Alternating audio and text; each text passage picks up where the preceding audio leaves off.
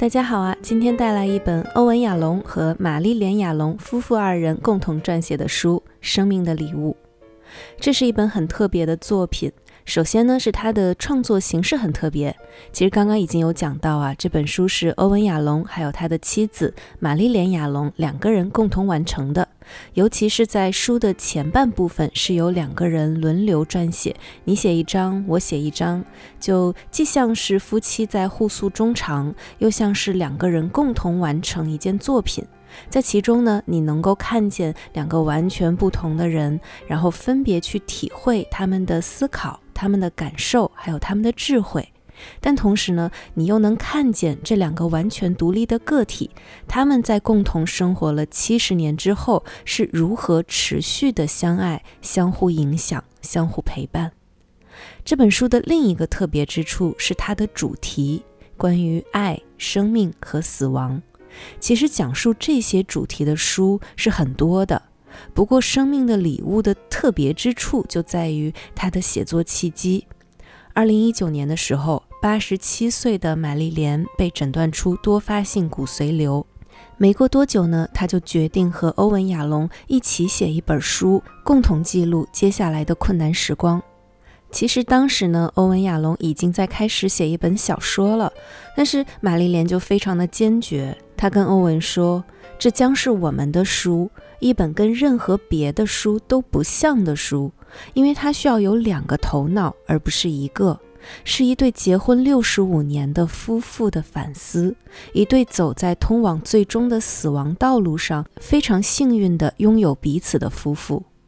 你会带着你的三轮助行器走路，而我会用最多可以行走十五或二十分钟的腿走路。”于是呢，后来就有了这本书。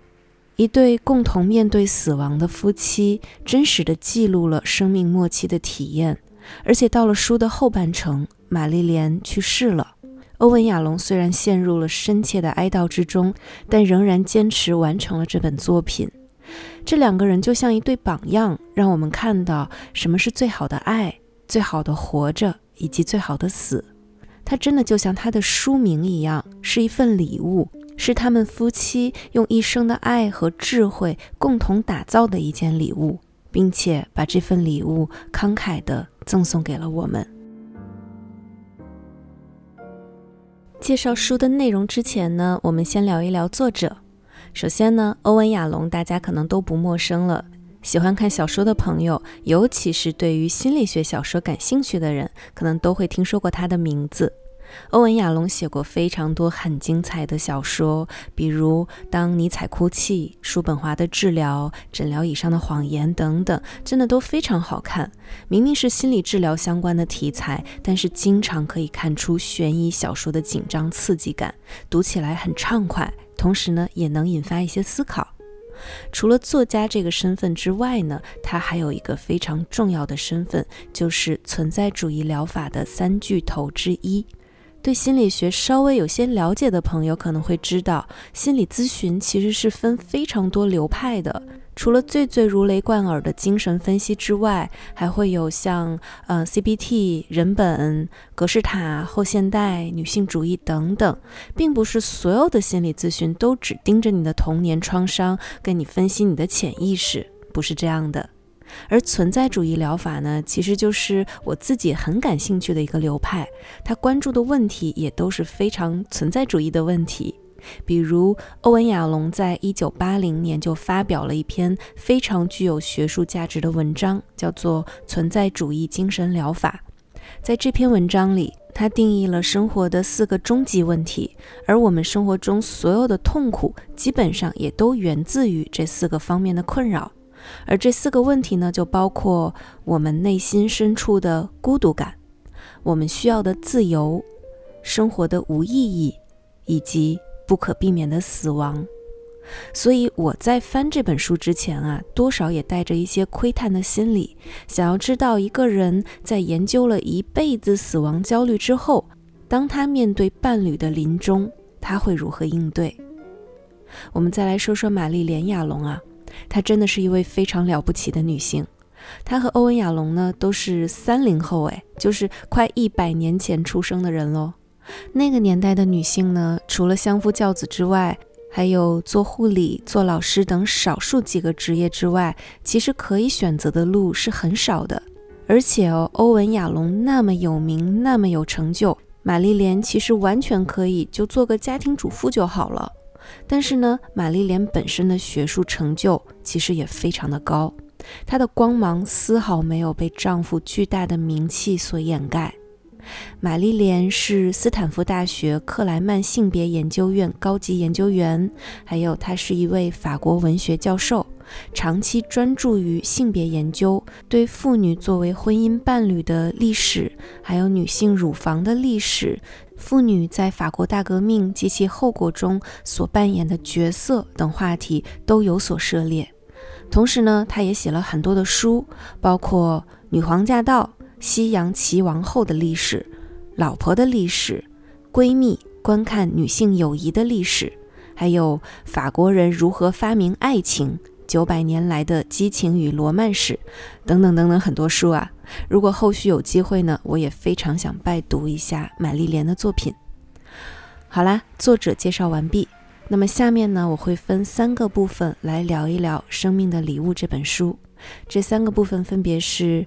什么是最好的爱，以及什么是最好的死，以及当伴侣死后，我们对于死亡的哀悼。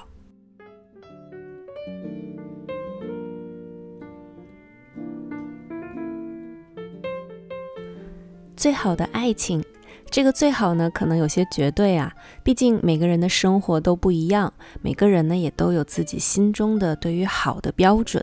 但是呢，如果非要从普罗大众里找一对伴侣作为标杆，给我们提供一个爱情的范本，那我觉得欧文和玛丽莲绝对是值得我们好好看一看、学一学的。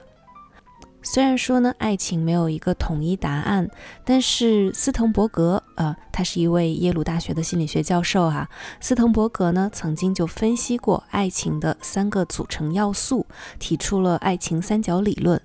我对于这个理论觉得还是挺 buy in 的，因为它就比较符合我们日常对于爱情的感知。那么这三个要素呢，分别是激情、亲密和承诺。激情是指一种情绪上的着迷呀，而个人的外表或者内在的魅力呢，是影响激情的重要因素。第二个亲密是指两个人心理上互相喜欢的感觉，包括对爱人的赞赏、照顾爱人的愿望、自我的展露和内心的沟通。而承诺呢，顾名思义，它就有一点点像是契约精神，是爱情中最理性的成分。这三个要素在爱情中都很重要。如果只有激情，那就可能更像是露水姻缘，激烈但短暂；如果只有亲密，那可能更会像是朋友或者知己，而不是爱人了。而如果只有承诺的话，那大概就像是包办婚姻了。斯滕伯格呢，会把它称之为空洞式的爱情。总之啊，这三个要素最好都有，而且相对平衡，爱情的质量才会高，而且持续的时间也相对久。那么我们来看一看欧文·亚龙和玛丽莲，他们俩就太让人羡慕了。无论是哪一个要素。他们基本上都做到了顶格。首先来看激情哈，虽然他们夫妇二人都比较含蓄，不太可能真的把激情时刻都写下来告诉我们，但是呢，从他们文字的字里行间也能够感受到，他们不仅是饱含激情，而且这份激情是持久存在的。比如他们的相爱就是非常经典的一见钟情。他们是在读初中的时候就遇见了。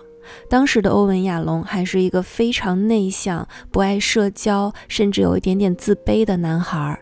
但是他在见到玛丽莲的第一面，就热切地爱上了她。书中是这样写的：“我记得我与玛丽莲的第一次会面，那时我十来岁，在保龄球馆里和人打赌。有人提议我们去玛丽莲·科尼科家参加派对。”印象中，此人既非密友，品行还有些不端。那里的人多到密不透风，我们只能爬窗才进得去。在一个拥挤的屋子里，玛丽莲被众星捧月般站在那里。我看了她一眼，穿过人群向她做自我介绍。这对我来说是不同寻常的举动，在那之前和之后，我都没有如此大胆过。那就是一见钟情吧。第二天晚上，我就打电话给他，生平第一次打给一个女孩，就很可爱呀。一开始还不情不愿的，甚至还有一些挑剔，但是一见到玛丽莲呢，就立刻穿过拥挤的人群去跟她做自我介绍。甚至到后来呢，玛丽莲已经去世了，欧文还在书里说。那个最聪明、最美丽、最受人欢迎的罗斯福高中的女孩子，怎么会选择与我共度一生？我只是班里的书呆子啊！并且他还再次发出感慨：她的美震撼我心，纵使我走进坐满上千位女性的房间，我的眼里也只会有她。除了激情之外呢，我们再来看第二个要素，那就是亲密。也就是两个人相互欣赏、相互亲近的感觉。欧文·亚龙虽然已经是存在主义心理学巨头了，而且还是一位享誉文坛的作家，但是在他眼里，玛丽莲在好多地方都比自己强。他对玛丽莲的爱里是充满了欣赏和敬佩的。比如呢，他就充分肯定了玛丽莲的学术水平。他说：“从那时起。”那时应该是指玛丽莲写第一本书的时候，我们变成了同伴作家。在他的余生中，尽管有四个孩子需要照顾，有全职教学和行政职位需要兼顾，但我写一本书，他也会跟着写一本书。嗯，当然，这里我们就暂时不吐槽为什么四个孩子都是由玛丽莲来照顾这个问题哈。还有，在欧文·亚龙看来，玛丽莲非常有才华。比如呢，他说你热爱法国和法文，而我呢，正如你经常说我的，我读出来的法国单词没有一个是对的。你热爱音乐，是那样美丽优雅的舞者，而我则是个音痴。小学老师甚至要我在合唱练习中别出声，而且如你所知，我就不该走进舞池，以免玷污。然而你总是告诉我。你爱我，你看到我巨大的潜力，我要怎么感谢你才足够？除了欣赏对方的优秀之外呢，他们两个人也确实是非常的亲密。这种亲密感和激情是不一样的，是即便荷尔蒙退却，也希望彼此靠近、彼此温存的感觉。比如欧文·亚龙就特别喜欢握着玛丽莲的手，他说：“握着玛丽莲的手。”就是我此生最大的快乐，再没有什么可以比拟。我对他始终爱不释手，永不满足。初中时我俩就这样了，后来在罗斯福高中食堂，人们总是笑话我们，连吃饭时都要拉着手。七十年过去了，我们仍然如此。写到这里，我强忍着眼里的泪水。最后一个要素，承诺。其实这个对于他俩而言就是不言而喻的。欧文·亚龙和玛丽莲从初中起相恋七十多年，结婚六十五年，养育了四个孩子。他们的人生是完全交织在一起的。当然呢，也如他们自己所说啊，我们的关系也并不总是和谐，我们也有过分歧、争吵，有过轻率之举，但我们彼此总是坦诚相待。永远永远把我们的关系放在第一位。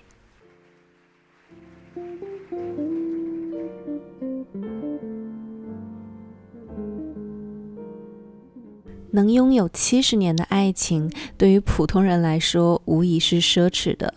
七十年可能比很多人的生命还要长，但无论是爱情还是生命，总要有结束和告别的那一天。欧文·亚龙曾在《直视骄阳》这本书中说过：“死亡焦虑在人生命中的分量远高于人们的普遍认知。”而对死的恐惧呢？他引用了米兰·昆德拉的话：“死亡最可怕的不是失去未来，而是失去过去。事实上，遗忘本身便是一种不断在生命中上演的死亡形式。”这句话初看的时候觉得很荒谬啊，但是细想呢，却很有道理。死亡带给我们最深的恐惧，并非是不再拥有新的可能性，而是曾经拥有的一切都再没有机会体验到了。真的，不然你去想象一下，如果自己没有几天可活了，你会做些什么？我问过身边的一些朋友，也包括我自己，我们的选择呢，都不是抓紧时间把没做过的事情去体验一遍。而是更倾向于像以往一样生活，和最爱的人在一起，好好享受剩余的时光。而死亡之前的遗忘呢，可能就是不断失去生命中的过去的过程。对于这个过程，欧文·亚龙有深切的体会，因为在家里，玛丽莲是记性好的那一个，有很多两个人的珍贵记忆都是储存在玛丽莲的脑海里的。一旦玛丽莲离世了，欧文·亚龙将会是独自一人迷失于残缺不全的记忆地图之中，而他过往生命中的很大一部分也将随玛丽莲而去。而相比于伴侣的死亡，无论是欧文·亚龙还是玛丽莲，他们对于自己的死亡却并不感到害怕。对于这一点呢，欧文·亚龙给了一个很简单却很难践行的解释。他说。长久以来，我一直相信，死亡焦虑和你生命中有多少未尽事宜存在着正相关。换句话说，你越是未曾好好的活过，你对死亡的焦虑就会越严重。玛丽莲在接受了免疫球蛋白治疗后，效果仍不理想，他开始考虑接受协助自杀。在考虑这件事的时候呢，有一个小插曲。当时，玛丽莲做了一个梦，梦境中她在电脑里试图查找一个项目的文件，但是她不断点击不同的文件名，就是找不到任何相关信息。有一刻，她点击电脑屏幕上的一个图标，文档没有打开，却响起了震耳欲聋的声音，噪声越来越大，根本关不掉。他觉得越来越恐慌，最后试图拔掉电脑的电源线，但是还不管用。噪声似乎从四面八方传来，他跑遍整个房间，找到每一个插座，边跑边喊：“帮帮我，帮帮我，拔掉电线！”后来呢？身为心理治疗师的欧文·亚龙没有花多久就分析出来，玛丽莲在梦里所表达的愿望是想要结束这痛苦的生命。欧文·亚龙自然是舍不得放手的，但玛丽莲却表现得更加冷静，也更加通透。可能恰恰是因为她已经充分地活过了，因此可以怀着更少的遗憾，更轻易地去面对死亡。他在最后的日子里思考起了尼采关于“死得其时”的说法。尼采说：“很多人死得太晚，另有些人则死得太早。人。”应该死得其时，也就是说，未必活得越久就越好。那么，什么叫死得其时呢？尼采还有另外一句箴言是这样写的：“凡业已圆满者，皆为向死；凡依旧青涩者，乃念久长。身陷苦难，终求苟活，唯愿圆融于洽，高远久长，乃至璀璨。”所以，对于玛丽莲来说，她的生命本身已经圆融于洽了，可以死而无憾了。无论是现在、三个月后，或是更长时间以后再去死，她都能够接受。后来呢，夫妻二人还是都接受了协助自杀的决定。加州的法律是，只要你符合一定的规则，比如身患绝症无法医治。剩余寿命不超过六个月等等，只要符合这个规定之后，医生就可以帮你开好药。然后到了准备好的那一天，医生会到你家里协助你把药片碾碎，然后再由病人自己服药。当玛丽莲做好这个决定之后呢，她就停止了治疗，开始为死亡做准备。她最后的这段时光其实是过得非常从容、优雅、有条不紊的。他整理了自己所有的法文书，一共六百多本，送给自己的学生，然后捐给斯坦福的图书馆。还有他和曾经主持了很多年的一个女性作家沙龙中的所有的成员一起做了最后的聚会，还和每一个人都聊了聊，做最后的告别。他还为儿子维克多办了一个六十大寿。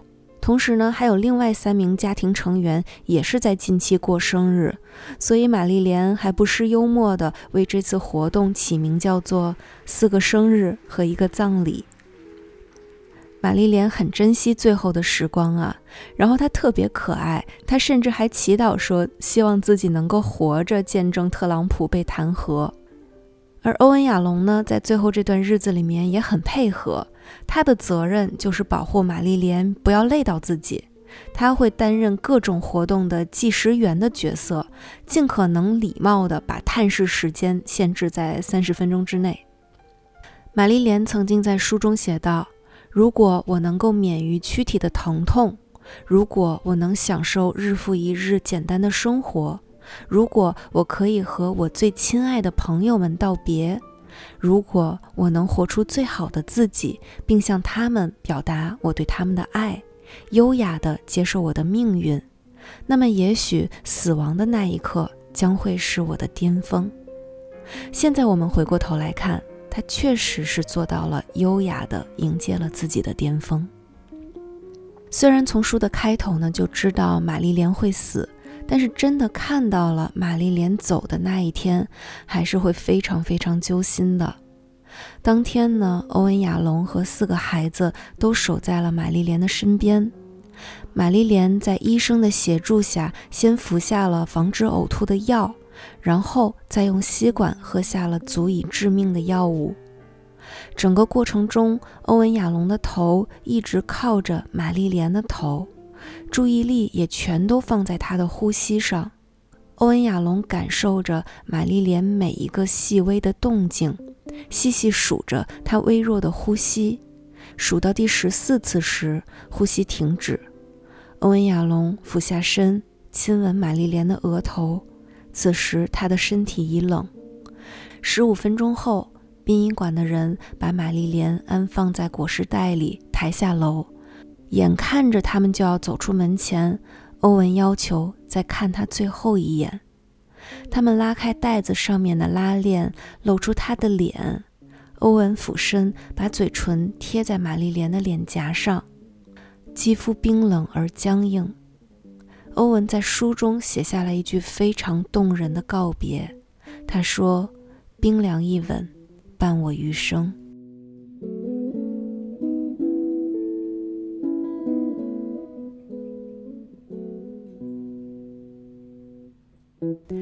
玛丽莲的死对于欧文·亚龙的打击是很大的。八十八岁的老人了，和一个共度了七十年的伴侣分别，我都没有办法想象这会是什么感觉。所以在这本书的后半部分的文字中呢，也让我们很直观地看到了一个老人在痛失伴侣之后是如何艰难地走完他的哀悼之旅。从欧文·亚龙的文字中呢，我读到了哀伤、痛苦、不舍、孤单，但似乎最多的是一种深深的无助。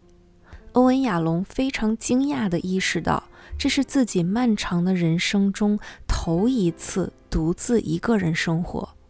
他说：“虽然如今我已八十八岁，但还有好多东西要学。”主要是学习如何作为一个成年人去独立生活。我这辈子做了好多事，成为医生，照顾病人，教学、写作，为人父，把四个孩子养大成人。他们个个有爱、宽容，充满创造力。然而我自己从来没有作为一个成年人独自生活过。是的，这太令人震惊了，但这是事实。我自己也很吃惊，而且我在反复念叨这句话：我从来没有作为一个成年人独自生活过。虽然如此，他还是会尽量像以往一样安排生活，尽量多和朋友联系，也持续的在写书，在工作。但是呢，他会发现生活中发生的一切没有可以分享的人了。有很多次，欧文·亚龙和朋友聊完天，挂了电话，就想跟玛丽莲去聊刚才朋友讲到的有趣的事情，但是每次都会愕然醒悟：哦，玛丽莲已经不在了，而这段经历也只能在自己这里终结了。我很能理解他的感受。就是当你经历了什么特别的事情之后，必须要跟自己的伴侣或者密友分享过后，这件事情才算有了一个完美的终结，否则它就是不完整的。就好像一段再美妙的旋律，我们也希望有一个人可以为它配一段和声，否则孤零零的唱出来，它再好听也是单调的。欧文·亚龙的这种感受呢，在玛丽莲死后的第一次圣诞节最为明显。当时孩子们都在家里，非常的热闹，讨论着晚饭要吃些什么，晚饭之后要做些什么。但是欧文·亚龙就突然僵住了，他能听到大家说话，却完全动弹不得。然后呢，他有生以来第一次当着孩子们泪流满面，很艰难地说：“他不在这儿。”哪里都不在，玛丽莲永远永远也不会知道今晚在这里发生的一切了。除了这种深切的孤单，欧文·亚龙还有一个连自己都预想不到的，而且是看似和哀悼本身没有什么直接关系的症状，那就是性冲动。他非常坦诚地在书中说。每当我放松，想要静下心来，比如入睡前关上灯以后，一些色情念头就会升起。对象都是最近见到的或者我认识的女性，这些画面挥之不去。我试着屏蔽他们，转移注意力，想把他们从我的意识里清除出去。可是几分钟之后，他们就又不请自来，占据我的头脑。情欲和羞耻同时席卷而来，将我淹没。玛丽莲几周前才下葬，我竟对她如此不忠，这让我难以自处。但是欧文·亚龙呢？到底他还是一个学者呀。他没有一味地陷入自责和羞愧，而是着手查阅资料，开始研究老年人在哀伤中的性冲动。后来呢，他得出结论。当人们因为悲伤而麻木时，他们发现性帮助他们去感受到一些东西。当应对死亡成了日常生活的一部分时，性本身就是对于生命的一种肯定。什么意思呢？就是当一个人在巨大的悲伤之下，即便他能够正常的吃饭、睡觉、社交，但是他其实会和自己的感受隔得非常非常远。但性的念头是极为真切的，它可以激活一个人，让他确认生命的存在，把他从对死亡的凝视中唤醒。这本书呢，还有一个细节，在书的前半本中，玛丽莲和欧文·亚龙共同完成的章节里，标题旁边都会写着具体的月份。但是，当玛丽莲去世之后，这些章节标题旁边不再是月份，而是多少多少天之后。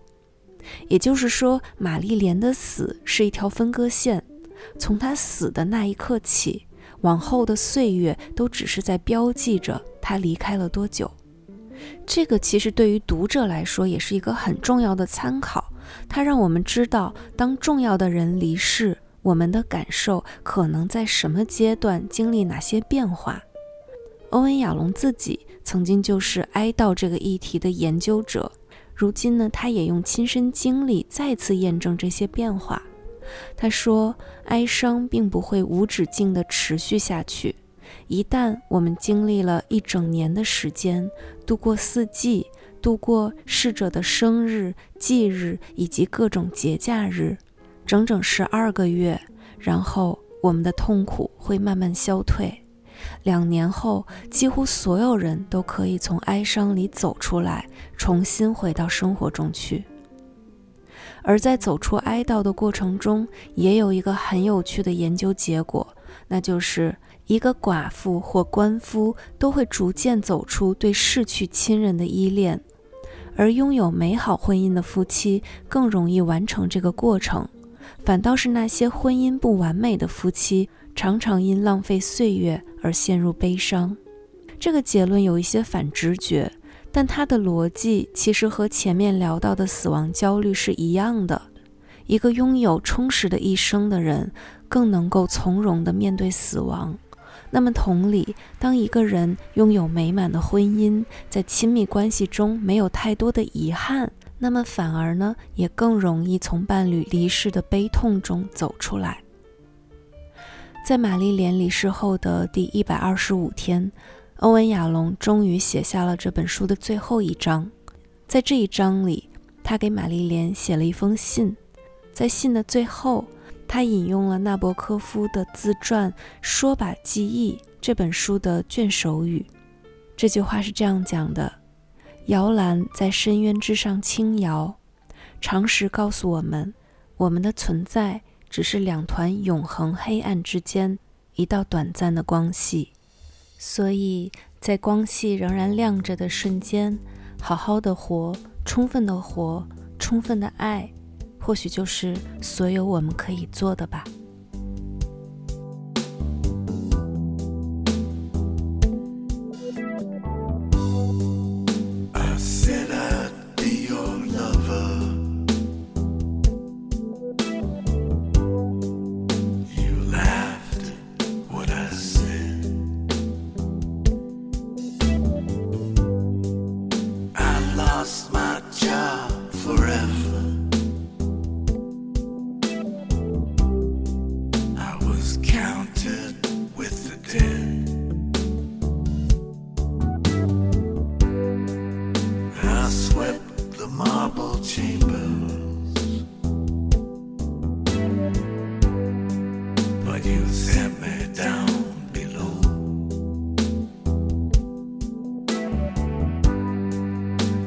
kept me from